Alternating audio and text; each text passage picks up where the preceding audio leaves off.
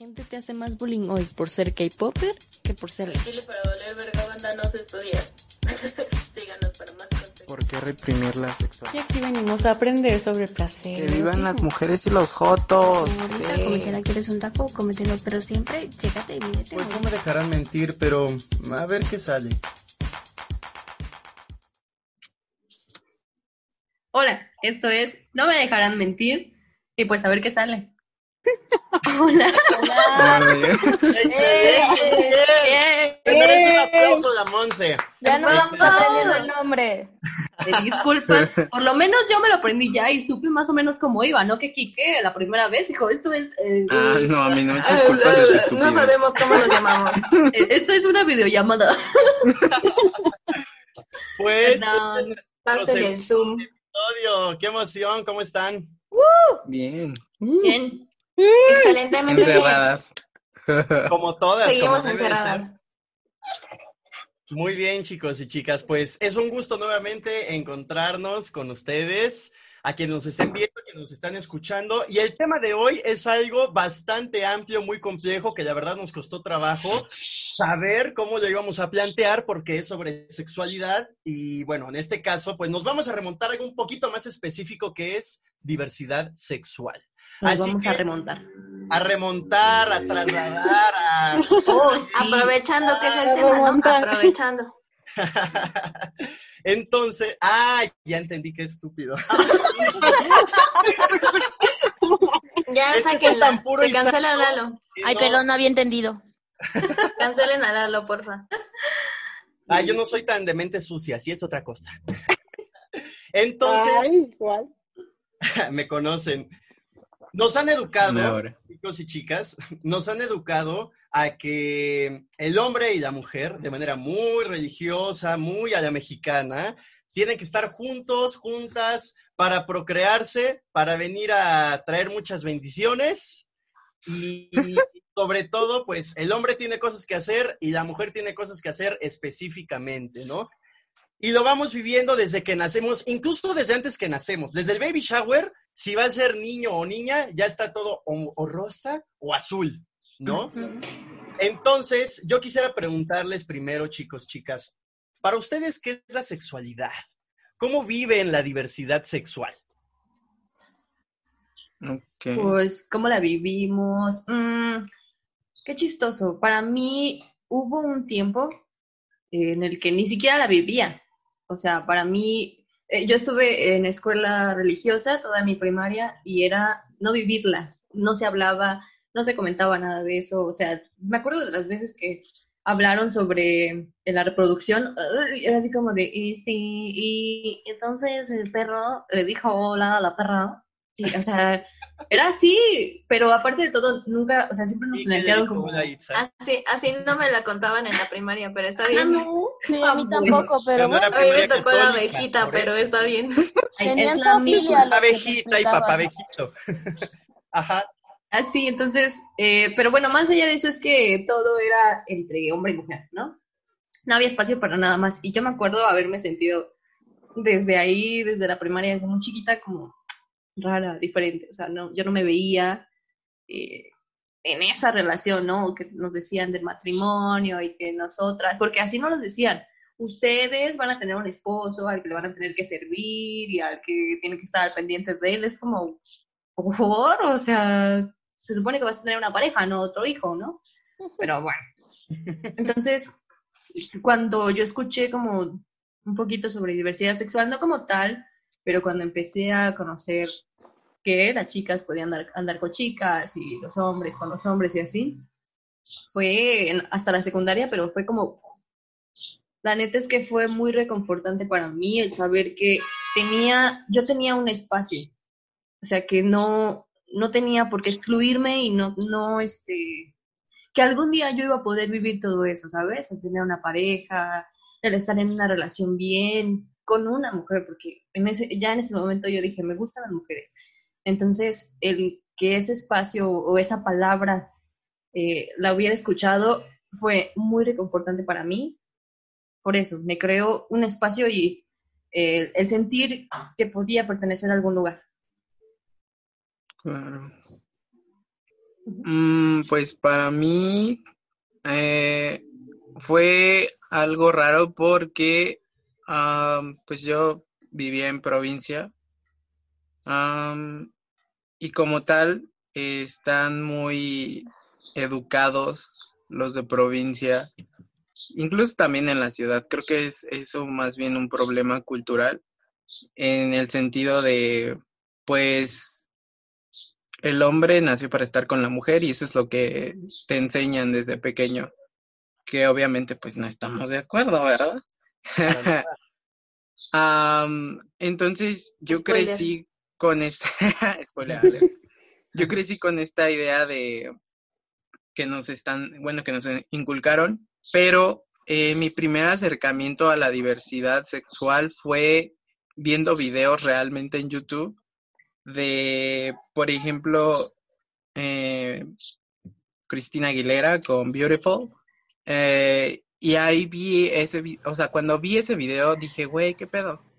Entonces, obviamente desde pequeño ya sabes eh, que tus gustos no son a lo que la sociedad te impone y vas eh, creando o más bien pensando que está mal en ti.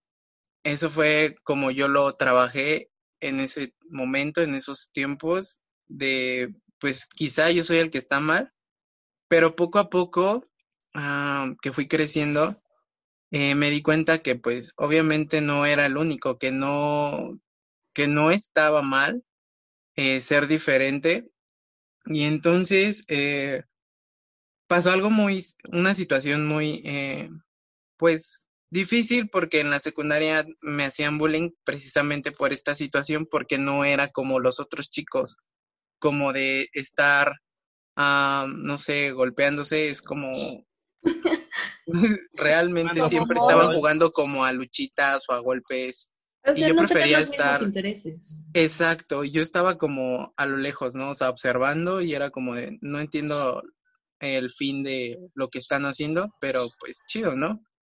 Y más adelante, en la prepa, fue cuando realmente eh, conocí a mi mejor amiga y este, y ahí yo y ella nos descubrimos en el sentido de, pues somos diferentes eh, y aceptamos nuestras diferencias, claro, pero por lo mismo de vivir en provincia, porque es un gran problema vivir en provincia y eh, ser parte de la diversidad sexual, pues eh, realmente tienes que aparentar ser algo que no eres para sobrevivir en una sociedad. Entonces, esa fue mi experiencia hasta que me regresé a la Ciudad de México a estudiar la universidad y ahí cuando entré a mi facultad fue como yo veía a, todas las personas libres y a libres me refiero a expresar su sexualidad, a no reprimir este quiénes son y algo que me encantó es que las personas no te discriminan por lo que eres o por lo que te gusta. Eh, y desde ahí eh, me enamoré, o sea, de, de las personas, porque yo creía que las personas eran culeras. Y sigo pensando que algunas son culeras. Eh, pero creo que esta situación de entrar a la universidad y ver todo este, cómo esta comunidad te abraza, pues sí me ayudó demasiado a abrir como este campo visual ante la diversidad y poco a poco ir descubriendo que la diversidad sexual es gigantesca y que pues al final de cuentas lo que importa es la calidad de ser humano que somos. Sí. Pues ya. Y es muy interesante, pues que creo que coincide lo que dice Monse de encontrarse bajo un contexto de mm, eh, religión, ¿no? En la primaria. Y tú. Quique, pues que estabas en la provincia y también se da en la ciudad. O sea, en Claro. todos lados eh, habrá personas que no estén de acuerdo y cada quien puede pensar lo que desee. Yo creo que un problema fundamental radica en la intolerancia, ¿no? O sea, puedo estar de acuerdo, pero respeto, tolero, no me meto y ya, ¿no? Pero pues cuando hay como una imposición, ya cambia la situación. Entonces, es, es interesante. Yo me, me veo de la, o me vivo de la misma forma más o menos que ustedes, chicos, chicas, em, porque pues mi padre, yo recuerdo que él siempre me decía con estas palabras, ¿no?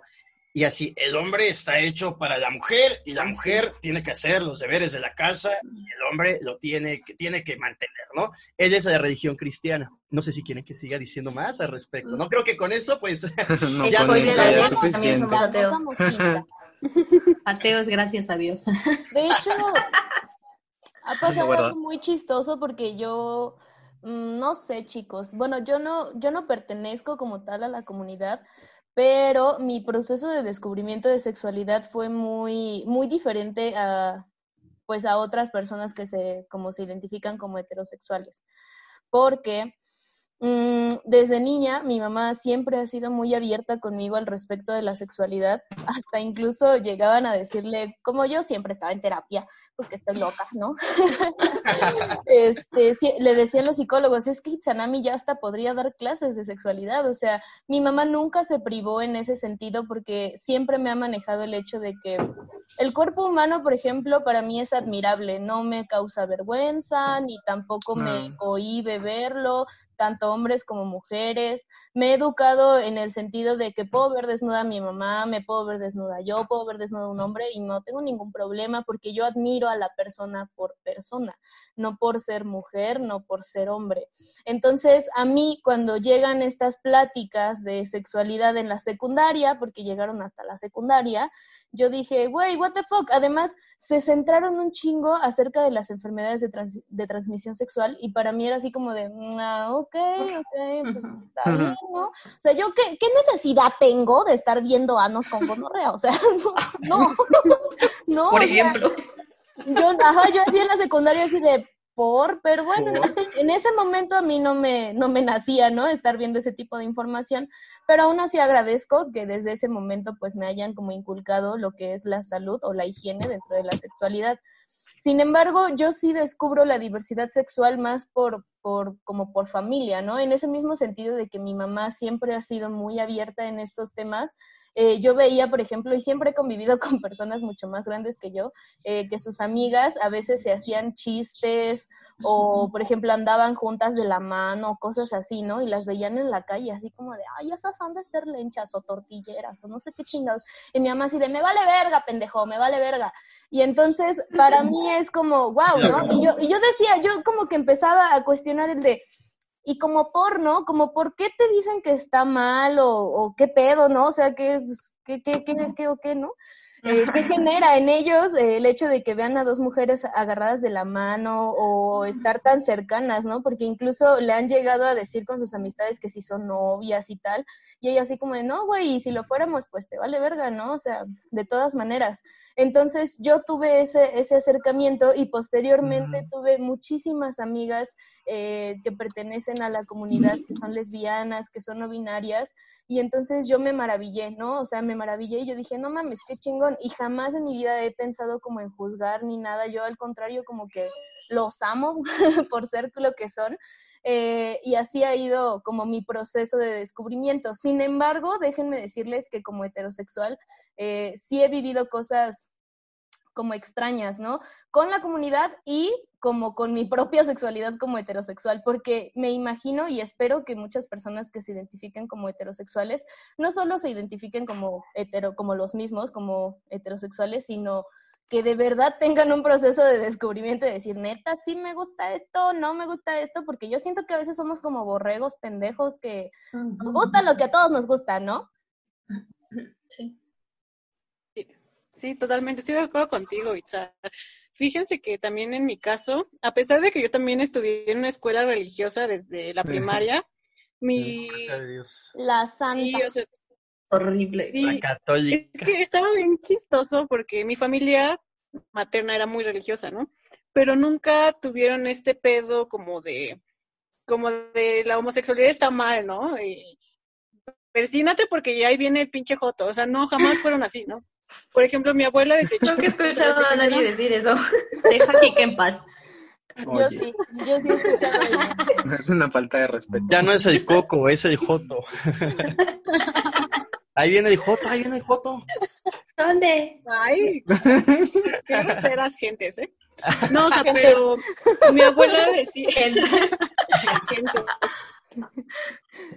Mi abuela siempre, bueno, ella me contaba que cuando era joven tenía uno de sus mejores amigos, que era su vecino, era gay. Entonces, pues en ese entonces, que eran como por ahí de los 60, cuando empieza aquí en México la revolución sexual, pues para ellos era algo muy, muy extraño, ¿no? Y mi abuela siempre hablaba con él y le contaba, pues, ay, es que tengo pareja, voy a salir con él, pero no digas a nadie, este, eh, dile a mi mamá que voy contigo. Entonces mi abuela siempre fue como, siempre lo apoyó mucho hasta que él murió. Mm. Entonces mi abuela me cuenta esta historia de su amigo con muchísimo cariño. Y, y entonces yo no, yo no crecí asustándome de la homosexualidad, ¿no? O sea, de hecho, mis tías eran igual, tenían amigos que tenía, que, que son gays, amigas lesbianas. Yo en secundaria, una de mis mejores amigas de la secundaria es lesbiana. Como que yo nunca tuve este sesgo. Pero lo que sí me pasó, que fue algo similar a lo de Itza, es, em, pues en cuanto a, a yo como mujer, me acuerdo que, pues, siempre tuve como mucho conflicto en cuanto a los estereotipos y roles de género, porque yo fui criada por hombres. Entonces, a mí siempre me decían que yo era la niña niño, ¿no? Y mis tíos me trataban como si yo fuera un hombre, o sea, mi familia me trataba como si fuera hombre. Entonces, yo tenía conflictos porque yo no me identificaba como tal con las mujeres, bueno, por lo menos no en esa época, como el estereotipo de cómo debe ser una niña en una escuela cristiana, bueno, católica, religiosa, de pues las niñas con sus moñitos y siempre con vestiditos, o sea, yo no era así. Entonces, yo también sufrí muchísimo bullying en mi familia por eso, porque todas mis primas eran muy, muy girlies, ¿no? Siempre estaban súper arregladas, de vestidos, desde muy jóvenes empezaron a usar tacones, a maquillarse, y yo era como muy de, me vale madre, ¿no? O sea, como yo siempre ando en pan, sin tenis, y entonces eso sí mermó bastante mi desarrollo de alguna forma, porque al final es no ser lo que la sociedad o lo que tu entorno inmediato espera que seas. Claro. Va mucho de la mano con esto que estamos hablando, ¿no? Sí, eh. Claro. A mí me llamó mucho la atención cuando Lalo y Kikito dijeron como esas diferencias de pensamiento entre ciudad y provincia. Creo que ese es un tema que para mí es como que más que sean diferentes, creo que en la ciudad se escuchan más voces. O sea, creo que se puede prestar provincia a que se escuche una sola voz y es esta voz heteronormada que todos conocemos. Pero en la ciudad como ustedes dicen, no es que no exista, sino que se escuchan más voces, pero eso no anula que siga estando eso ahí, ¿no? Y creo que cuando Lalo habla de la tolerancia, me cuesta también un poco de trabajo pensar en que la tolerancia va a solucionar como todo en sí. Porque, ver, amigas, ¿se escucha perdón. Ajá, creo que alguien nos está invadiendo, no sé. ¿Qué está pasando? El patriarcado heteronormado, no. Sí, ¿eh? Están cancelando. No podemos hablar de cosas no heteronormadas. Rayos. Perdón, Ivonne, sigue. Es el Continúa, espíritu de heteronormatividad. Lo siento. Ahí viene el Joto, ahí viene el Joto. Sí, no, les decía, me cuesta mucho trabajo pensar como que la tolerancia es suficiente, ¿saben? Sea, creo que tolerar no, no implica necesariamente aceptación. Y eso creo que puede ser un, un, un problema, porque tolerar es como de, bueno, te aguanto, pero no necesariamente intento comprender qué es lo que está pasando contigo, ¿no? Y creo que es más bien un tema como de ser empáticos y ser abiertos a estas otras experiencias que más personas viven, ¿no? Y pues personalmente, pues yo también me pienso heterosexual y creo que en ese sentido siempre he tenido como una crianza muy tradicional a, a una forma muy particular. O sea, creo que nunca tuve como un contacto mm, tan abierto de parte de mis papás, como de que ellos intentaran hablarme de sexualidad o algo así. Pero sí hubo, sí, hubo- sí hubo presencia, ¿no? O sea, yo recuerdo que una típica historia que cuento es que me compraron una enciclopedia, ¿no? Y fue como de, pues ahí te la lees. Y dije, bueno, está bien. Y creo que ese fue mi primer contacto con temas de sexualidad. Porque en la escuela y demás no recuerdo nada que, que me hablaran de ello. Y sobre la diversidad, creo que para mí resulta muy inspirador ver todos los movimientos que tienen que ver con la diversidad sexual. Creo que para mí es más un movimiento sobre ser quien eres en realidad, independientemente de clasificarnos en si te gustan hombres o te gustan mujeres, creo que se trata de ser quien eres. Y para mí eso es algo muy valioso. Y creo que en lo personal me he desarrollado como una persona muy protectora. Entonces, para mí despertaba ese sentido de protección con todos mis amigos. Y la primera vez que yo me enteré que tenía un amigo que era gay, este, no, no, no, quise, no lo quise proteger porque fuera gay, pero me hice consciente como de todos los peligros, además de los que todos podemos correr, que él tenía. Y entonces para mí eso fue algo muy impactante, ¿no? Y hubo una época en la que veíamos muchos crímenes de odio y para mí fue, creo que eso fue lo más impactante del mundo. Y por eso yo respeto mucho a la comunidad y tengo como este afán de protección, pero les digo, no es una protección también como de sentido paternalista de decir, ay, pues como eres gay te protejo, no, sino que también hay que ser, eh, hay que pensar fuera de nuestro privilegio, como decíamos con el coronavirus, no siempre hay privilegio. Y como heterosexuales estamos privilegiados en muchos sentidos. Entonces, no pensamos en que hay más riesgos de los que como heterosexuales vivimos para las personas de la comunidad. Y creo que eso para mí es como muy importante. Sí.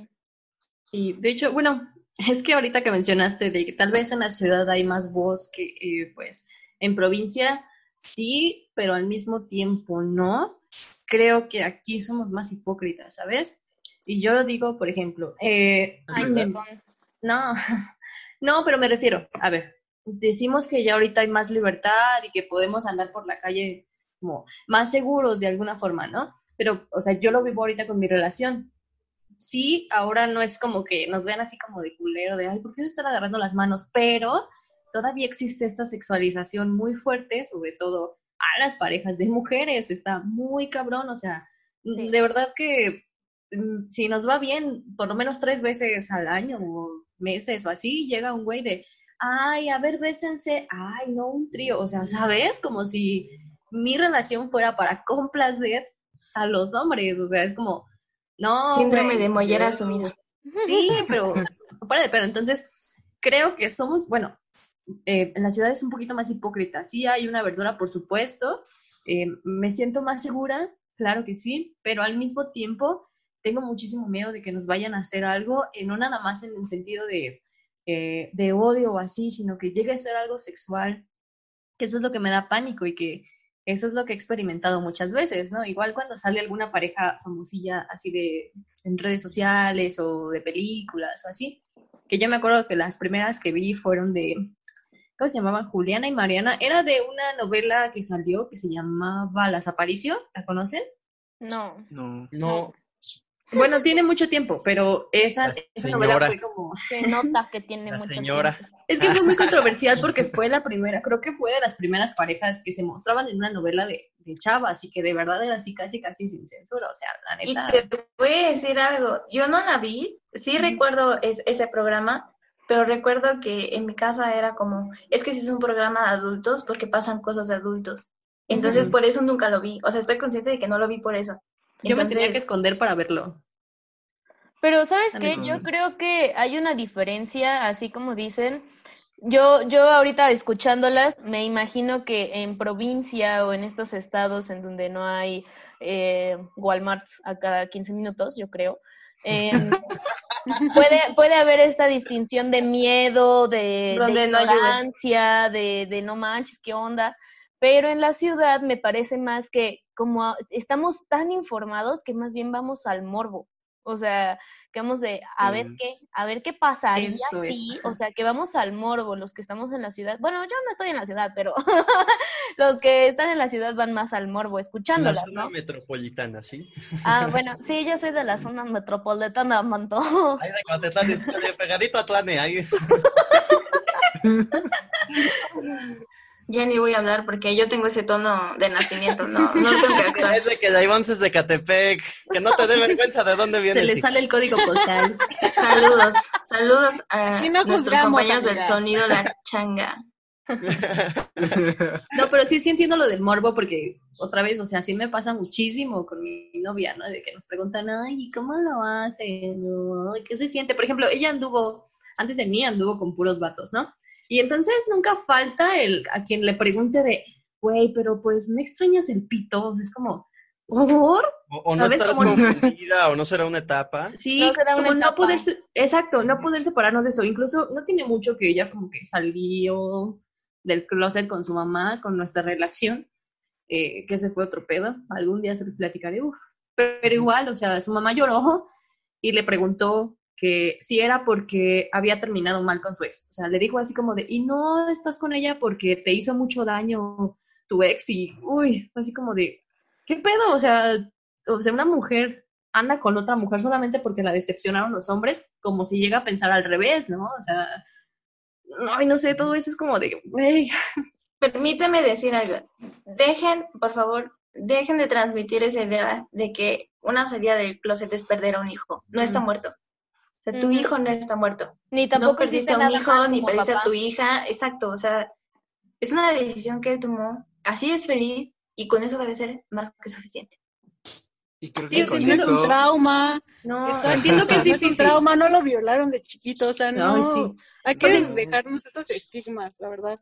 Cabrón. Entiendo que es difícil porque al final rompes las expectativas o todo un esquema que tus papás crearon, ¿no? Como dice Lalo, desde que fue el baby shower y niña y color rosa y ma- que matrimonio con hombre e hijitos, ¿no? Entonces, cuando no pasa eso, porque pues a tu niña ni le gusta el rosa, ni le gustan los hombres y no quiere tener hijos, y entonces es como de, ¿y ahora qué va a hacer? Pero pues, o sea, sí entiendo que sea difícil, ¿no? Pero tampoco creo que sea una excusa válida para decir, no, para mí estás muerto, güey. No, Claro. o sea, qué difícil. Le hacen más Sí. daño a sus hijos. Tratando de ignorarlos, discriminándolos y haciéndolos menos por una condición que ellos decidieron tener que aceptándolos y demás. Créanme que hieren más de, con eso que todo lo demás que le hayan hecho en su infancia. Si le pegaron con la chancla, de verdad eso no, eso no, no eh, tiene contrapeso, por así decirlo. Eso no lo hizo gay. Pero yo creo no que solo a cicatriz los de la chancla sana. a todos. Ajá. Yo creo que están tocando un tema muy importante y creo que es esto de la discriminación hacia la comunidad. Sí, y fíjate, Sí, yo, no. yo creo que no es a los hijos nada más, sino a todos. O sea, eh, se plantea, o, o bueno, lo que yo he escuchado en mi experiencia, no lo quiero generalizar, pero pues es lo que más he visto que se da, es que em, se, pasa como por una etapa, como por eh, el gay se hace o se hace, la lesbiana nace o se hace, perdón, nace o se hace, ¿no? Y entonces, mm, yo creo que en nuestra nuestro transitar de la sexualidad, en algún punto de la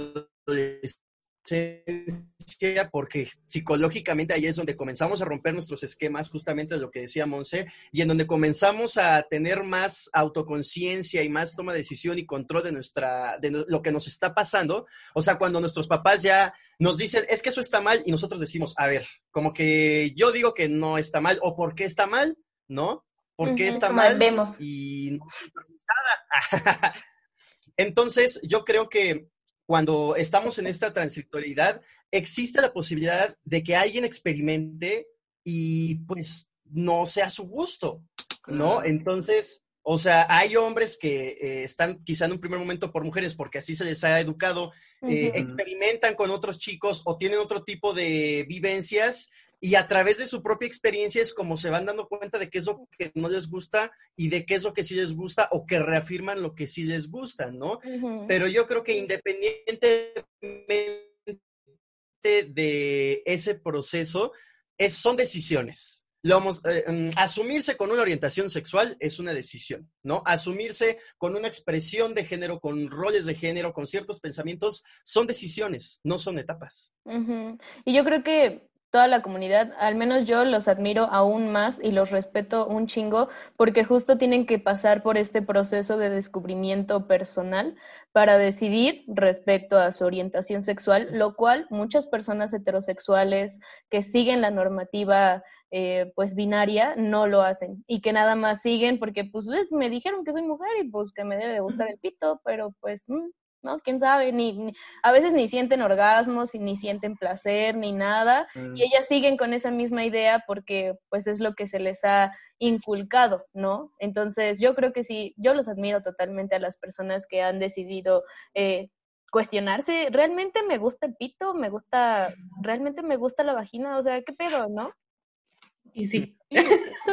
Claro, y no me voy a meter con los pro vida, pero Ah, Ay, No, bien, es que, es mesa, que ¿eh? creo que es muy importante que justo esto que dice Itza, creo que tiene que ver con, creo que Andy lo mencionó, esta concepción de que únicamente tienes relaciones sexuales o te involucras con una persona para reproducirte, es como, creo que también ese es otro de los ejes en los cuales se construye una mentira universal sobre que no tienes derecho a decidir sobre qué te gusta.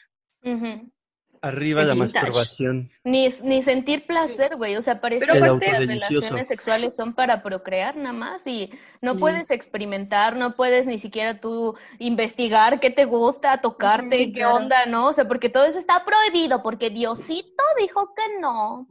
Sí, y aparte Y es que, tiene que ¿sabes qué? ver Está muy la mano. Ana, vas. ¿Qué?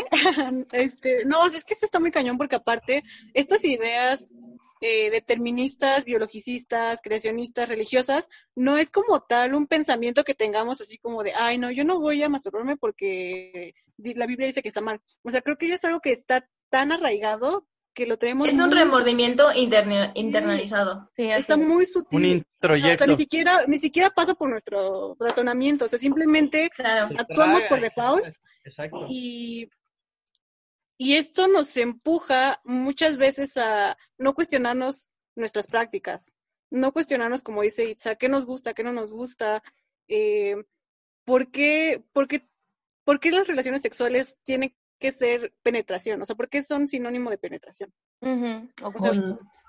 Creo, ajá, exacto. O sea, creo que eso ya dice demasiado de nuestra cultura, de eso que no pensamos y que no nos enseñan y que no nos cuestionamos de nuestra cultura.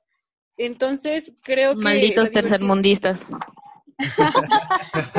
Mi México. En- Entonces, eh, la diversidad sexual justamente llega a romper esos paradigmas de, de lo que es el placer, de lo que es incluso la sociedad misma, ajá, de la sexualidad, el erotismo, o El sea, erotismo. porque al final, o sea, no podemos dejar de lado que si la heteronorma es el paradigma dominante, tiene también que ver mucho con la organización social, ¿estamos de acuerdo? O Claro, sea, ¿qué es lo que le pone a un, a un estado, pues, que tenga mano de obra, obreros, o sea, que tenga gente que reproduzca el mismo sistema? Exactamente. Entonces, se va a echar mano de muchos medios de control, como la religión, como la heteronorma, o política. sea, la política, exactamente. O sea, no por nada decía Foucault que la sexualidad es el pinche paradigma más regulado de la sociedad. O sea, Sí lo escribió. La sociedad es el pinche paradigma. Dijo. así lo ¿Cuál? dijo. Traducido en todos los idiomas. Esa es la traducción Sí, chilanga. Y está cabrón, o sea, el, el mm, por ejemplo, como decía esta Itza, ¿no? O sea, el darte tú un espacio para cuestionarte es muy difícil porque, ay, yo no sé, no me dejarán mentir, pero todos vivimos este pinche comentario como bajita la mano, pero machista, así como de, ay, pues es que los fotos hicieron por no sé qué. O sea, por ejemplo, en, en mi casa, a mí me daba pánico salir de closet por- con mi papá porque sus comentarios, cada vez que salía algo así en la tele, eh, pues no sé, que implicaba algo Ujú. era así como de, mmm, pinches fotos, ya están en todos lados y puta madre. Y yo me acuerdo, Real, yo me totalmente. acuerdo que una vez salimos, a- bueno, salí a comer con él, estábamos por allá por Puebla, porque allá trabajaba, y estábamos en la zona de comidas y llegaron, llegaron unos chicos y estaban agarrados de la mano, o sea, obviamente eran pareja, ¿no? Porque aparte se dieron un besito así bien bonito. Y mi papá así como de, o sea, literal me acuerdo mucho de su frase, me dolió mucho en ese momento porque dijo así como de, ay, yo creo que de tu generación para, ya para lo que sigue, ya van a ver puros jotos y lesbianas. Y yo así como de, ay, papá, yo soy. Pero eso, eso me dio mucho miedo y al final fue como de, güey, estaré yo mal, o, o sea, todo eso me impidió, la verdad, avanzar hasta mucho tiempo después para tener el valor de salir del closet con mi papá. O sea, ya después de, creo que ni siquiera fue hace mucho, yo tenía como 21 años, o sea, fue hace dos años. Neta, fue, y esos comentarios son los que les digo, o sea, a pesar de que nos decimos ya un país que, bueno, obviamente ya hay una mayor apertura, pero todavía tenemos estos chingaqueritos que, uff, ¿cómo, cómo chingan? Ya estás Que bien grande, eso- Monse. que eso a veces es lo que como eh, persona de la diversidad te hace como eh, pensar dos veces si es sano para ti mismo el salir del closet. Am, digo, igual que Monse, a mí me tocó la situación y sigo teniendo la situación de, yo tengo una familia que es súper homofóbica, machista, misógina y es como de, mm, es muy Híjole, complicado ¿cómo les porque explico? sí, güey, es como Ay, ¿cómo de Mándale saludos a tu familia, que chinguen su madre. Los amo, pero Entonces- chingue su madre. No, no los amo. Este, Para No, otro güey, es lo dejamos. Sí, sí, sí, no mames. Pero, o sea, en algún, en algún punto a mí, en, en mi historia de vida, fue como de, ¿será bueno, será prudente salir? ¿Será prudente mostrarme al mundo como soy? Hasta que te das cuenta que no todas las personas tienen eh, este lugar privilegiado y al menos yo lo hablo desde el punto en el que mis papás, que son pues mi eje, me apoyaron completamente y fue como de no, o sea, conmigo no hay pedo, te voy a amar como eres. Te guste el aguacate o no te gusta el aguacate, güey, pues te voy a amar, güey. Y Que sí te gusta, una- ¿verdad? siempre No, me juzgan por eso. No, no me gusta El el huesito aguacate. del aguacate. Ay, Mm, uy, qué desagradable. Pero ¡Qué corriente! creo que es, es un lugar favorecedor el hecho de tener a alguien que te apoye, ¿no? Desde un principio y que esté ahí para ti. Que no todos tienen esa misma oportunidad. He escuchado, he visto personas que pues siguen en el closet porque precisamente su familia no los apoya, lo dis- discrimina, eh, hacen comentarios, incluso pues hay muchos casos de personas que están tan llenos de frustración en- de no poder ser quienes quieren ser ah, y llegan al punto de depresión, del cutting, eh, suicidio, y suicidio. es como hay una gran tasa de suicidio por esta misma es. situación y creo que es muy complicada el hecho de decir, güey, pues en qué momento voy a poder ser feliz, en qué momento voy a poder hablar libremente de mi sexualidad. Y algo que comentó esta Ivoncito hace unos momentos de las mujeres y los homosexuales en el sentido de, yo siempre he dicho que mi mayor eh, protección han sido a las mujeres, porque yo desde un principio, eh, ellas eran las que me cuidaban, las que me protegían de este hombre privilegiado heterosexual, porque desde esa posición pues ellos nunca van a tener que estar como en esta situación de estar pensando en pues salir del closet o cómo le voy a decir a mis papás, sino a lo que voy es las mujeres y, y los eh, las personas gay am, estamos eh, o puedo decir que somos una minoría social en el sentido de pues estamos tan ah, regidos por el patriarcado abajo. Entonces, siempre mi frase ha sido como arriba las mujeres y los jotos porque siempre, siempre creo que estamos como en este apoyo mutuo, ¿no? O sea, nunca nos dejamos caer y creo que al menos y hasta ahorita siempre las mujeres han sido mi mayor apoyo y, y lo van a seguir siendo por lo que tenga que pasar, ¿no? Entonces, esa es una situación muy, muy, muy, muy bonita. te amamos. Ay, a ustedes.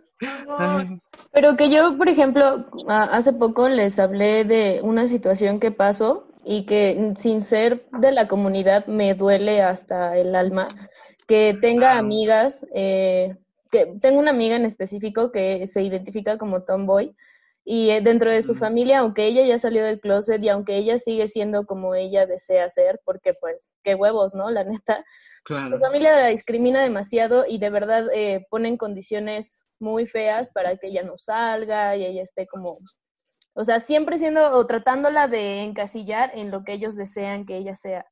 Y Claro. a mí me, me pega muchísimo, ¿no? Escuchar todo esto y ver que tienen de verdad eh, problemas, ¿no? Uno como heterosexual, como decía Ivonne, nos vemos en un punto muy privilegiado porque no vivimos ese tipo de discriminación. Tal vez vivimos otros, ¿no? Pero este tipo de discriminación que viven ellos está muy cabrón y que yo veo cómo sufre, yo veo cómo llora y yo lloro con ella porque neta digo, chale, o sea, esto no debería de estar pasando, amigos, neta, es muy culero y por eso les digo, pinten dedo a esos culos que siguen discriminándolos por su orientación sexual. Y no es justo, güey. O sea, Justo. no lo es. Y creo que... Paréntesis, ay, perdón. No, está bien, di el paréntesis. Paréntesis, amiga de Itza, aquí te amamos. Ay, te mandamos Yes. mucho amor. Mucho amor, chingo. A la amiga de Itza y a las personas que se encuentren en una circunstancia... Güey, soy como Peña, güey, así. Yo también, así, cuando le hago así me siento como peña. Yo quiero ser la primera dama. Les Somos como un capítulo de Mr. Me Maker. empiezan a shipear aquí. Que Sálganse, sálganse No. de Zoom, quieren estar solos. Hashtag shipeo a Lalo con Quique. Yo Les me, yo me Era mi refería... momento. Yo me refería... Ya, ya, ya. bendito. Not gonna happen. Hace como 20 minutos, no, amigas, ya no nos digan eso y ahorita ve, se empinó solito. Eso no me puede Estuve detener esperando no tres inglés. capítulos para hacerlo público. No, para nada. Perdón, Ay, pero Lalo. acuérdense que también está la Monse con la Ani, ¿eh? No me dejarán mentir. También. Toma, Ay, quemada. Pero todavía no lo hace público. Pero no... Es nuestro secreto. No es cierto, no es cierto, público. señora de Es Monse. otra cosa, ¿eh?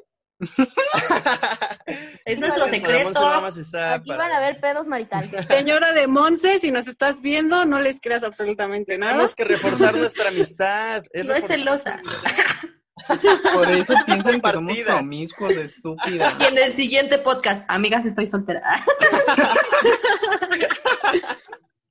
ya, perdón, Lalito, decías. Las perdono, no se preocupen. Fíjense, eh, escuchándoles, creo que otra parte em, en la que creo que hay un área de oportunidad, o sea, está chido, por decirlo muy coloquialmente, que em, tengamos como, nos encontremos en una condición de eh, falta de privilegios, en una condición de vulnerabilidad por nuestra orientación sexual, por, más bien por expresar nuestra orientación sexual, es decir, cuando Monse va con su novia, cuando yo voy con mi novio, o bueno, con mi ex porque no tengo novio ahorita, cuando Ah, cualquier persona, cualquier cosa, manden un mensaje. Mi novio imaginario. Aquí pondría mi novio si tuviera uno.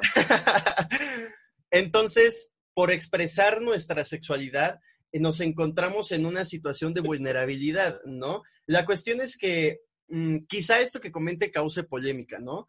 Pero creo que, Em, pues sí, ese es el chiste, ¿no? Si no, no, no tiene sentido. Pero creo que cuando, por ejemplo, nos referimos como muy estrictamente, es que nosotros como homosexuales, ustedes como heterosexuales, es que yo que pertenezco a la diversidad,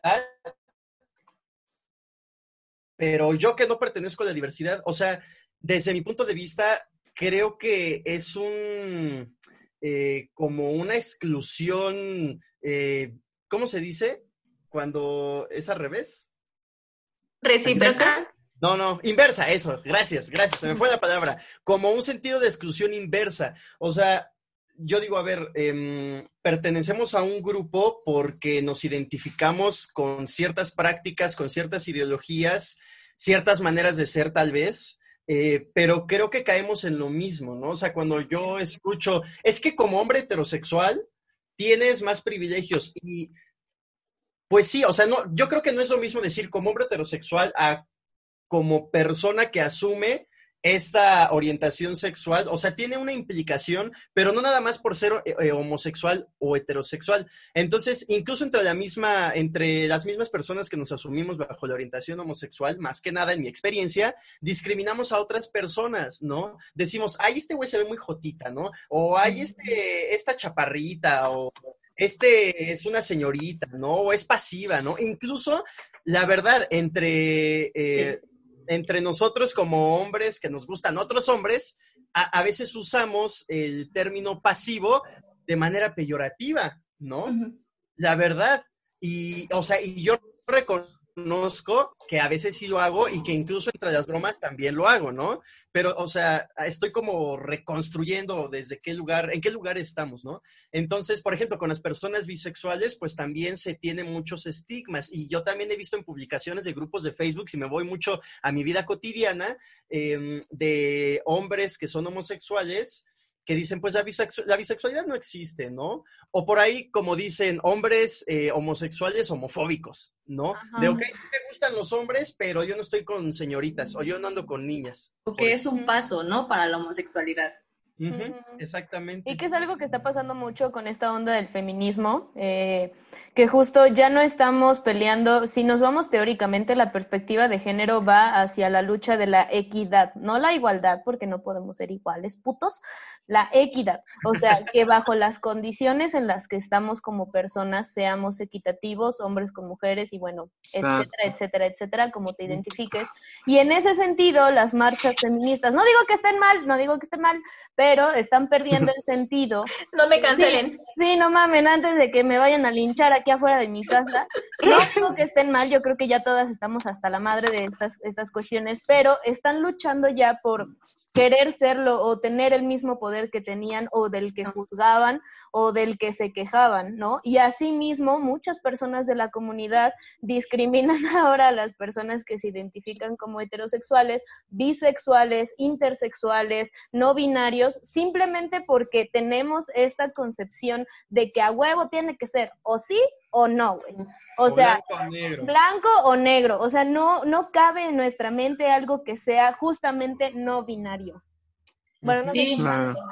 Yo me acuerdo que hace como un año hubieron, um, eh, bueno, normalmente en la fe se hacen a veces como eh, eh, varios espacios, abren espacios para que pues se hable, ¿no? De, de varios temas. Y abrieron un espacio para la comunidad LGBTTIQ+, y este, pues obviamente era una invitación para quien se eh, asumiera parte de la comunidad, pero yo me acuerdo que fui a alguna sesión y se metió una chica y le preguntaron así como de, oye, ¿cuál es tu orientación sexual? Y la chica dijo, ah, no, pues soy heterosexual, pero pues quería estar aquí. Güey, casi la linchan, o sea, es como de, no, es que es un espacio para nosotros. Y yo en ese momento dije, a ver, nos estamos quejando de que somos discriminados, güey, de que no nos dejan entrar a lugares o como se decía antes, ¿no? Así como de, aquí no se permiten ni perros ni jotos, ¿no?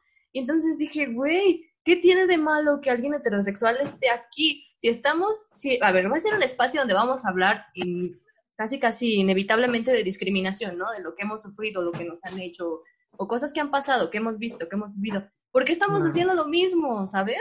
Claro. Incluso tuve muchos problemas cuando yo conocí como la comunidad, por lo que mencionaba Lalo, de incluso ahí mismo hay discriminación, güey, están estos estereotipos, Sí. estos prejuicios de las locas, ¿cómo se les dice a los hombres que son gays porque se ven muy, muy masculinos?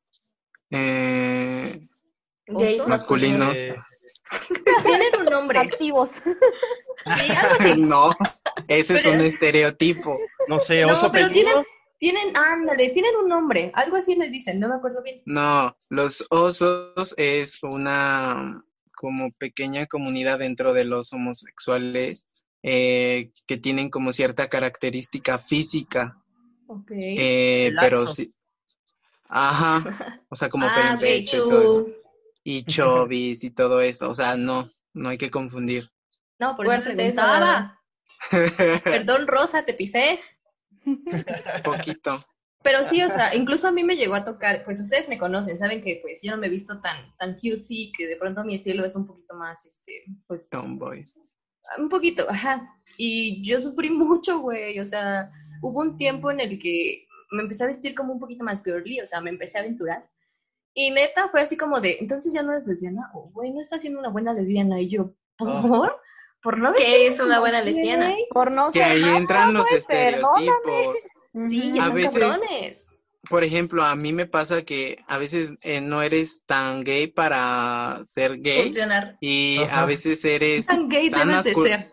Ajá, o sea, o no eres tan gay para ser gay y no eres tan gay para ser heterosexual. O sea, como que están estas, o sea, nunca vas a terminar, ningún chile les embona, literal. Sí, real. Te hablan. ¿Qué? Por eso. Sí, sí. Pues por Y es que volvemos a lo mismo, seguimos pensando binariamente. O sea, siempre, Exacto. incluso las parejas eh, homosexuales, es quién es el hombre y quién es la mujer. Exacto. Nadie, nadie. siempre me ¿qué preguntan lo mismo. Por Sí. dos. Ah, ya sé. Siempre me lo preguntan. Y e incluso en las parejas también heterosexuales, a mí me ha tocado con mi pareja de, ay, pues se ve que tú eres el vato de la relación, ¿no? O sea, o sea el vato sinónimo de poder, o sea, se ve que tú tienes el, Las riendas. poder en la relación, ajá, las riendas. Porque Entonces, solo los hombres lo pueden realmente, ajá, exacto, lo- porque o solo los que hombres pueden parezcan tener, macho. entonces. Ajá, entonces a lo mejor puedo ser mujer y puedo vestirme girl y maquillarme, pero tengo que actuar y comportarme de cierta forma como para que me tomen en serio y para que la gente entienda que yo tengo cierto poder. Y entonces esa es también la crítica realmente, o sea, estamos hablando no tanto de las formas, no tanto de ser homosexual, heterosexual o de la, de Sí. cómo tú te identifiques. Estamos hablando de los actos que encarnamos que justamente tienden a la dominación de alguna u otra forma. Y te voy a decir algo que yo he intentado hacer de manera muy consciente, o sea, reconozco que lo hago de manera consciente y es que siempre me he dicho a mí misma, nunca le preguntes a alguien si es gay. O sea, he conocido en toda mi vida, pues obviamente conocí a mil personas. Cuando llegué a la prepa, cuando llegué a la universidad, cuando cambié de, grupo, porque cambiamos de grupo en la universidad cada rato. Entonces, regla de oro para mí, nunca le preguntes a nadie si es gay. ¿Por qué? Porque no es necesario. O sea, ¿qué me importa a mí? Y creo que un poco es como, llegamos, eh, les platicábamos en el episodio, en la presentación, cuando nos conocieron, les platicábamos cómo nos conocimos nosotros y cómo llegaron al salón, ¿no? Y que yo les decía, ¿saben qué es? Que llegó y dijo, ay, huele a lencha y todo, ¿no? Entonces hay ¿Eh? cosas que... Entonces hay cosas que se fueron dando, pero yo nunca, nunca, nunca, nunca, nunca le voy a preguntar a alguien, ¿eres gay? Porque eso no importa. O sea, ¿qué? Si es gay no le voy a hablar, si es gay no va a ser mi amigo. Si hubiera sido eso, no conocería a estas personas hermosas. Ah, Estoy de acuerdo. Ay, la- O de que siempre quieran decir mi amigo gay. Güey, yo creo que tiene otras cualidades aparte de ser Ay, tu amigo sí. gay. Sí, exacto. O sea, está bien si la otra persona accede y dice, a mí me mama que me digan así, sin ningún problema. Pero hay veces en las que es como de, y luego, o sea, ajá, o sea, de, de verdad, tiene otras cualidades más allá de ser gay, amigos. Somos un poquito más. Nos ven como un amuleto, un objeto, Es qué que, pedo. ¿sabes qué? O sea, llega un punto, o sea, digo, creo que También tiene que ver mucho con nuestra dime. formación. Sí, güey. Sí. Creo que tiene que ver mucho con nuestra formación, el que llegas a un punto en el que piensas y dices, güey, ¿por qué tengo que hablar de alguien como distintivo el que sea homosexual o heterosexual o lesbiana o bisexual? O sea, es como si dijeras, güey, ahí viene mi amiga la que le gustan las hamburguesas, güey, la hamburguesívora. O sea, no sé, como que se me hace... Se me hace- es que, o sea, a lo mejor va a sonar raro lo es que voy a como decir. si dijeran, ahí viene mi amiga la gorda, pues obviamente yo me sentiría mal. Exacto. No, o sea, pero aparte, no. deja de eso. O sea, es un, o sea, ¿por qué etiquetar a alguien por su preferencia sexual? O sea, ¿por qué, por qué dejar que, que su preferencia sexual sea como la guía y el, la carta etiqueta de que lo presentación. como persona? Exactamente. Ajá. Y no solo la preferencia sexual, o sea, yo creo que estamos también muy acostumbrados y acostumbradas a etiquetar todo, a dejarnos llevar, guiar, eh, eh, vivirnos a partir de las cosas superficiales o, o de las cosas que eh, tienen un prejuicio, ¿no? Entonces, por ejemplo, las personas, las mujeres que viven una sexualidad libre, ¿cómo se les dice? Putas. Putas. Putas.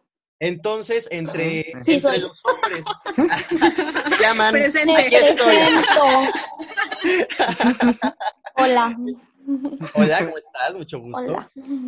Entonces, cuando yo he escuchado, ¿no? Con amigos, pues, que les gustan las, las mujeres, que dicen, ah, es que, güey, ella ha, ha estado con un chingo de hombres, ¿no? Ajá. Y entonces, a partir de esa mm, forma de vivirse de las mujeres o viceversa, a partir de esa forma libre de vivirse de los hombres o de la persona que sea, también es eh, como tratamos a la gente, es como de, de, ah, sí, pero es que es bien puta, ¿eh? Ah, sí, pero es que es bien santa, es que es bien virgen, ¿no? Y Y que les valga, que les valga Keita, que les valga Keita.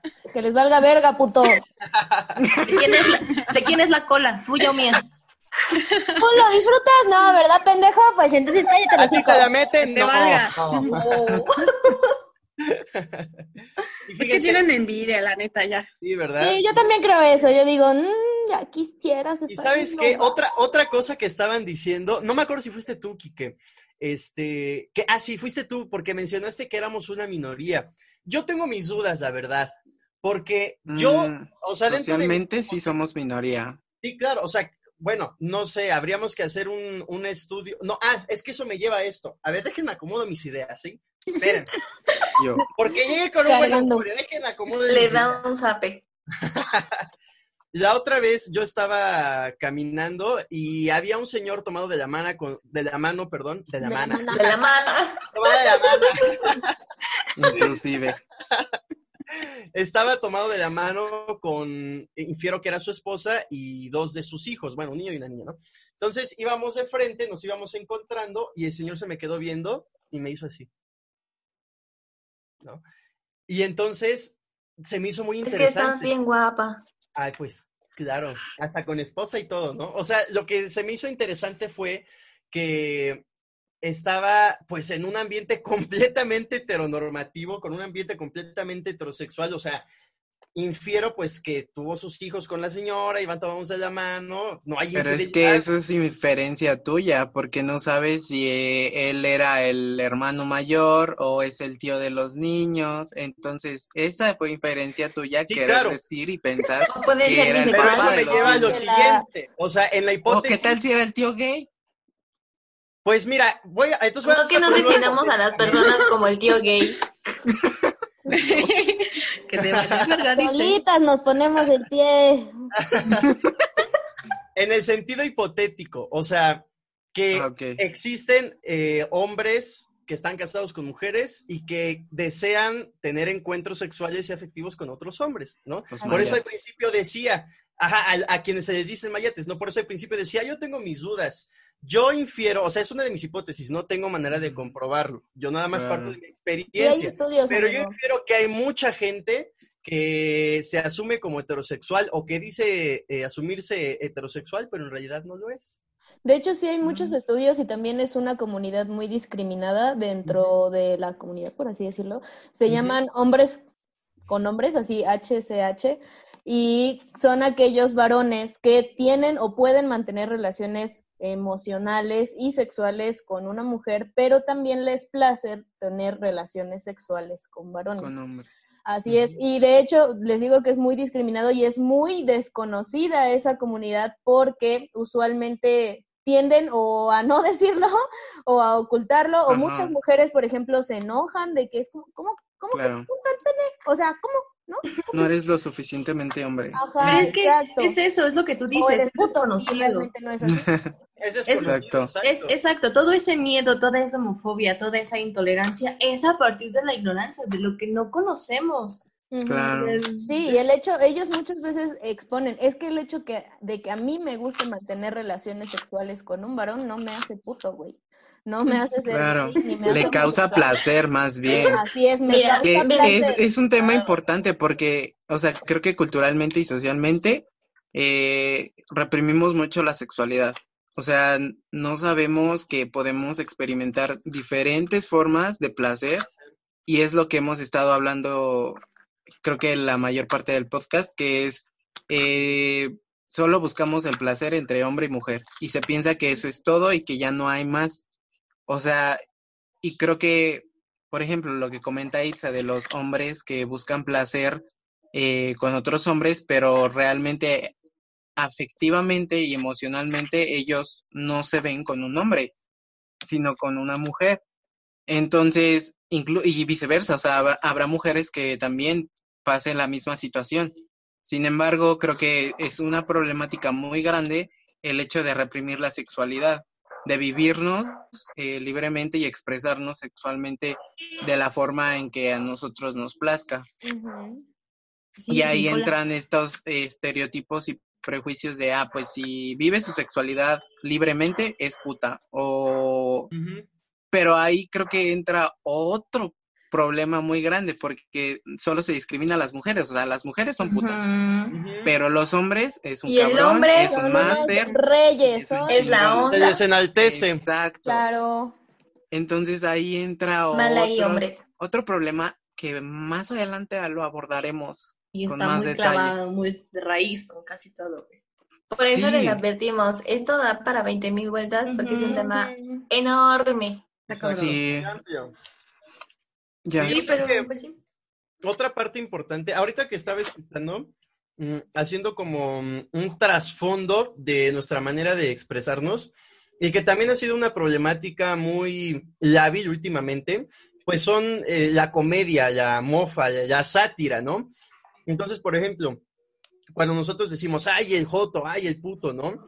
Creo que bajo cierto contexto, bajo cierta situación eh, y bajo cierta conciencia también, pues es una manera satírica, o sea, em, de quizá enaltecer, de reírnos de los estereotipos que hay alrededor de algo, ¿no? Claro. Entonces, yo creo que, por ejemplo, o sea, yo lo acepto, ¿no? De vez en cuando si le digo a alguien, ay, pinche puto, ¿no? En el sentido quizá de que no se atrevido, está mal. etcétera, ¿no? Ahora, yo sé que eso seguramente causa, eh, no, no, no sé que seguramente sí causa polémica, pero yo quiero preguntarles, ¿ustedes no se llevan pesado?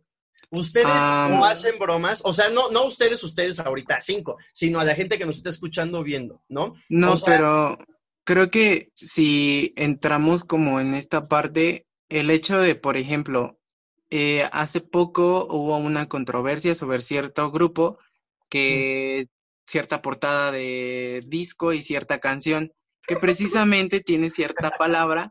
Amigo, estamos muy mal en seguir utilizando esa palabra, no por mofa ni por llevar el momento ni pasarla bien con tus amigos.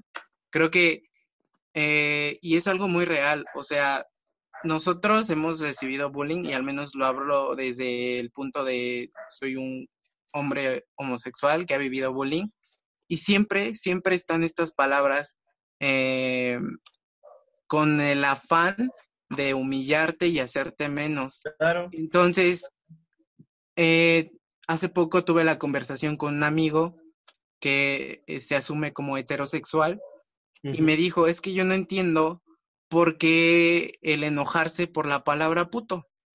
Entonces yo le dije, güey, eh, es por esta situación de hacernos menos, de humillarnos, de siempre escuchas esa palabra puto y es una palabra muy ofensiva y es algo muy importante. Muchos, muchos eh, personas que logra, eh, bueno, más bien llegaron al nivel de quererse suicidar y que al final pues ocurrió y pasaron a la muerte, eh, su última palabra que pueden llegar a escuchar es esa, puto, o maricón, o joto. Entonces, creo que más bien eh, decir que si la utilizan o que si la utilizan en un momento de la estamos pasando bien o es de risa, creo que deberíamos de pe- repensar eh, que no debe de seguirse reproduciendo esa, esta situación de, pues voy a decirle puto, pero pues estamos en broma o es mi cuate y no hay pedo, no.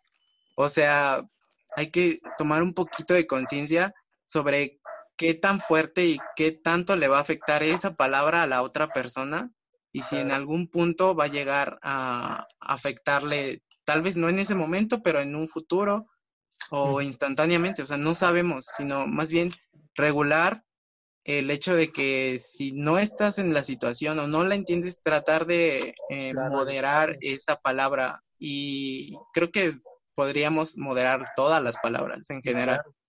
Es que, Bueno. bueno, perdón, nada más, es que no terminé la. Justo así, así más o menos por ahí va a concluir, ¿no? O sea, haciendo las preguntas de, las personas nos llevamos pesado, ¿no? Y sí es una condición eh, delicada.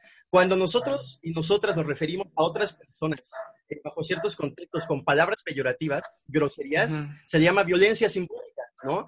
En algún momento, todos, todas las personas, me atrevería a decirlo, son de las pocas cosas que podría generalizar, hemos cometido violencia simbólica, a veces sin darnos cuenta y a veces con toda la intención. Definitivamente. Entonces, por ejemplo, o sea, hace rato que dijo, que tú, que dijiste Mayate y que Itza dijo, solito te pones el pie, yo dije, pues sí, claro, o sea, es inevitable, es inevitable ser congruentes todo el tiempo. O sea, yo, a mí no me, no me causa conflicto expresar mis incongruencias. O sea, si ustedes, Claro. escuchan- si ustedes me escuchan a mí, intento decir nosotros y nosotras, ellas, ellos, ¿no? Porque intento ser, con, y de hecho entre nosotros y nosotras ha sido un conflicto de cómo vamos a usar el lenguaje. ¿no? Sí. Pero Pues nosotros Ah. siempre nos decimos nosotras. nosotras, y Nosotras. nosotros, ¿no? Depende del contexto. O sea, la invitación es justo a lo que dice Quique, que tengamos la conciencia de con quiénes estamos, de cuál es la intención de lo que estamos diciendo. Y, o sea, yo estoy a favor de promover derechos, salud, de promover que las personas nos respetemos y nos toleremos, pero también sería eh, un cuento de hadas decir que entre amigos y amigas no nos llevemos de cierta manera pesado que por otro lado eso nos llevaría a otra situación en donde pues a veces no es muy prudente. Ay, ¿me dejan decir súper rápido una opinión así polémica, pero súper rápido? Claro. Y yo. Es que esta parte, o sea, por ejemplo, vamos a esta palabra puto, ¿no? Yo creo, yo personalmente, que la forma en que yo le quito el peso a esas palabras es yo misma decirlo como si nada, porque yo sé cómo lo ocupan las personas para los otros. Entonces, cuando yo la ocupo, yo le bajo. Es como cuando dicen que la primera persona de la que te tienes que burlar eres de ti, es de ti, ¿no? Entonces, a mí, la forma para que no me peguen las palabras es ni siquiera tomándomela en serio. O sea, la neta, no. Si alguien me dice, ah, pinche lencha, es como de, güey, sí soy lencha, ¿qué tiene, no? Que me han querido Ajá. insultar así como de tortillera o no sé qué, y es como de, ay, claro que sí, ¿sabes? Perra, no, Yo- perrísima. yo bajo esas palabras que me las intentan decir como insultos y mira, yo así, y así los bajas, ¿eh? Porque cuando saben que no te pueden atacar con esas palabras es como Claro. de, eh, eh, está bien, pero yo entiendo que ¿Dónde a mucha los bajas, gente- Monse? Ahora, luego te digo. Saquen sus trapitos. Mírala, eres bien travieso. Pero también entiendo de la otra parte donde esa palabra duele y en ese sentido tampoco lo, tampoco lo desprecio. O sea, esa es simplemente la forma en como yo lidio con las palabras y es por eso que a Mm. veces este, este dilema, por ejemplo, de la banda que cancelaron, ¿no? Por esta canción, que a veces yo digo, pero no le des más poder a esa palabra. O sea, no, tal vez su intención tal vez era o no era, o porque aquí también puto se dice por una persona que es como cobarde o que no se animó o así, que tiene otra vez otras denotaciones, pero cuando tú le quitas ese peso a esa palabra, es simplemente otra palabra. Para mí. Y mira, yo para cerrar así rapidísimo también. Sí, sí. Yo después Justo- digo, Justo también para mí era importante como decir, creo que sí es importante esto que nos transmite Quique, ¿no? Considerar el impacto de las palabras para otras personas. Pero por otro lado también creo que hay una línea muy delgada entre, el re- entre pedir ese respeto que es algo que esa generación está haciendo. Eh, hay una línea delgada entre pedir respeto y la generación de cristal. Entonces, la generación de cristal es otro tema muy, muy, muy extenso. Pero también creo que es importante, por ejemplo, situar este álbum, ¿no? En qué época fue hecho, qué estaba pasando en ese momento Claro. porque quizá no aplica ahora, pero en ese momento así eran. Y qué triste que fueran así las cosas. Pero ya no podemos cambiar cómo eran en ese momento las cosas, ¿no?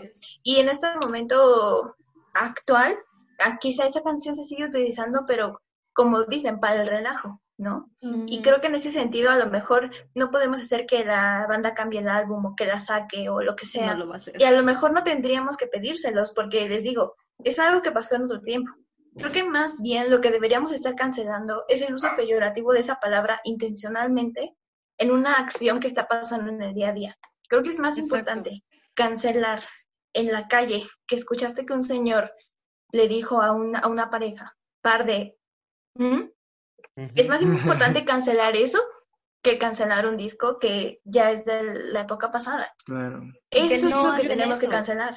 Esa gente que Yo se está quejando no hace nada contigo. cuando ve algo así en la calle. Es como de, "Ah, lo tuiteo. Güey, no. Seguramente algo". la han Y no bailado. solo, y no solo en la calle, en nuestra familia, con nuestros Ajá. amigos. O sea, creo que justamente la crítica va a más que quedarnos en la parte superficial del lenguaje. O sea, creo que la, la invitación es reflexionar sobre nuestras prácticas y sobre lo que estamos haciendo nosotros para legitimar y para seguir reproduciendo un sistema que nos ha creado muchas, o sea, pues muchos, o sea, muchos problemas, mucha violencia y Y esa es la invitación sobre todo, ¿no? O sea, al final nos Así es. educaron y hacemos muchas cosas de forma automática porque simplemente nos dijeron que así era y porque pues no tenemos de alguna forma el recurso como para cuestionárnoslo por nuestras prácticas, por nuestros privilegios, por los contextos en los que hemos estado, sí, ok, pero creo que justamente este tipo de materiales como el que nosotros estamos haciendo es para eso, para invitar a reflexionar sobre nuestras prácticas y para empezar a cuestionarnos cosas que normalmente no lo hacemos por diversas circunstancias, Así es. pero Cancelen a Sí, yo sus familias. sí, Además, exacto, cancelen a sus familias. que, que yo les iba a comentar, que yo he estado escuchando como de todo esto del, pues, toda esta polémica que desarrolló esta banda con esta canción, cuando estaba escuchando aquí que yo, pues mi opinión va más hacia, queridos, somos México y ocupamos muchas groserías para muchas cosas. Claro. Y el problema es justo cuando llevamos la palabra puto, porque yo no tengo culo de decirlo, a decir, a, a decírselo a las personas de una forma peyorativa y que después también se lo dijéramos a las personas cuando son cobardes, cuando eh, no se les sacan y demás. Entonces, ahí el hecho de que no es una palabra tenga diferentes significados hace que todo esto sea aún más complicado. Sin embargo, estoy totalmente de acuerdo con pues todas mis compañeras que en mi pantalla están aquí en la parte de abajo y que en la suya también, porque yo soy la que grabo. este, Compañeros. compañeres, eh, no, a mí no me gusta, eh, la verdad no me gusta el lenguaje inclusivo, pero compañeras, No. porque son las que hablan. Cancelen el lenguaje inclusivo. Compañeros y En ese sentido, pónganse a pensar, como dice Ivonne, en el contexto en el que se está diciendo la palabra, la intención con lo que se está diciendo la palabra. Porque, por ejemplo, yo le he dicho Joto aquí a mi amigo Quique, que está de este lado de mi lado derecho, pero yo jamás en mi vida, y él sabe que lo amo y demás, y si en algún momento él me dice, oye, güey, ¿sabes qué? Yo no quiero que me digas así, lo dejo de decir, güey. ¿No? O sea, totalmente, claro. creo que siempre hay que tener una comunicación asertiva y hay que revisarnos con qué intención estamos diciendo las cosas. Consentimiento. Así es. Mutuo. Sí, porque al final no decimos eso para, para echarle cosas, es así de amiguis. Claro. De amiguis. sería prudente que diéramos un espacio también como para hablar de esta circunstancia que, que da para más, ¿no? O sea, qué tanto este está, o sea, qué tan correcto o incorrecto sí es llevarnos de esta forma. O sea, si no nos hubieran enseñado las palabras, si nuestros padres, madres, nuestros amigos, etcétera, no hubieran usado groserías, ¿estamos de acuerdo que no nos llevaríamos con groserías? Así es. Entonces, Sí, creo claro. que sería interesante plantearlo para otra situación. Y para cerrar, chicos, chicas, ha sido, este, creo que este ha sido un encuentro polémico, ha sido un encuentro de puntos de vista muy particulares, pero yo creo que lo más importante es Pero que muy nutritivo. muy nutritivo, muy enriquecedor. Y yo creo que lo que rescato eh, es que independientemente de eh, los puntos de vista individuales de cada persona, convi- sabemos convivir, sabemos escucharlos, sabemos eh, expresarnos y sabemos que no todas las personas, Itza no tiene que pensar como yo, Monse, Enrique, Ana María e Ivonne no tienen que pensar como yo y viceversa. Yo creo que eso es algo muy importante. Yo Entonces- No tiene nada de malo. De que nada de lo que acabamos de decir aquí, amigos y amigas, es con finalidad de insultarlos, ni ofenderlos, ni nada. Exacto. Eh, siempre opinión de cada quien. Claro que sí, cada uno de nosotros pensamos por nosotros mismos, yo me imagino, y nuestras opiniones pues son justo eso, nuestras opiniones. Ahora sí que como muchos dicen, yo me hago cargo de lo que yo digo, pero tú te haces cargo de lo que entiendes. Oh, rayos. Y ya el patriarcado ya quiere que cerremos. ¿Qué onda? ¿Qué onda. Anónimos? ¿Qué onda? Es el Enrique. Es Enrique. ¿O quién es? Ay, amiga del heteropatriarcado, te quiere callar. Ya, sí es Enrique. Era Enrique. Es Enrique. Bueno, pues muchas gracias, chicos, chicas. Ha sido un Ay, el patriarcado otra vez. Güey, que te calles, pinche Nos Enrique. vemos en patriarcado. Pero oigan, muchas gracias por escucharnos, por sus opiniones. Gracias. Pero bueno, vámonos. En nuestras redes sociales. Sí, Nos síganos. vemos en Instagram Compartan. para una dinámica bien padre. Experiencias. Bye, vámonos. Bye. bye.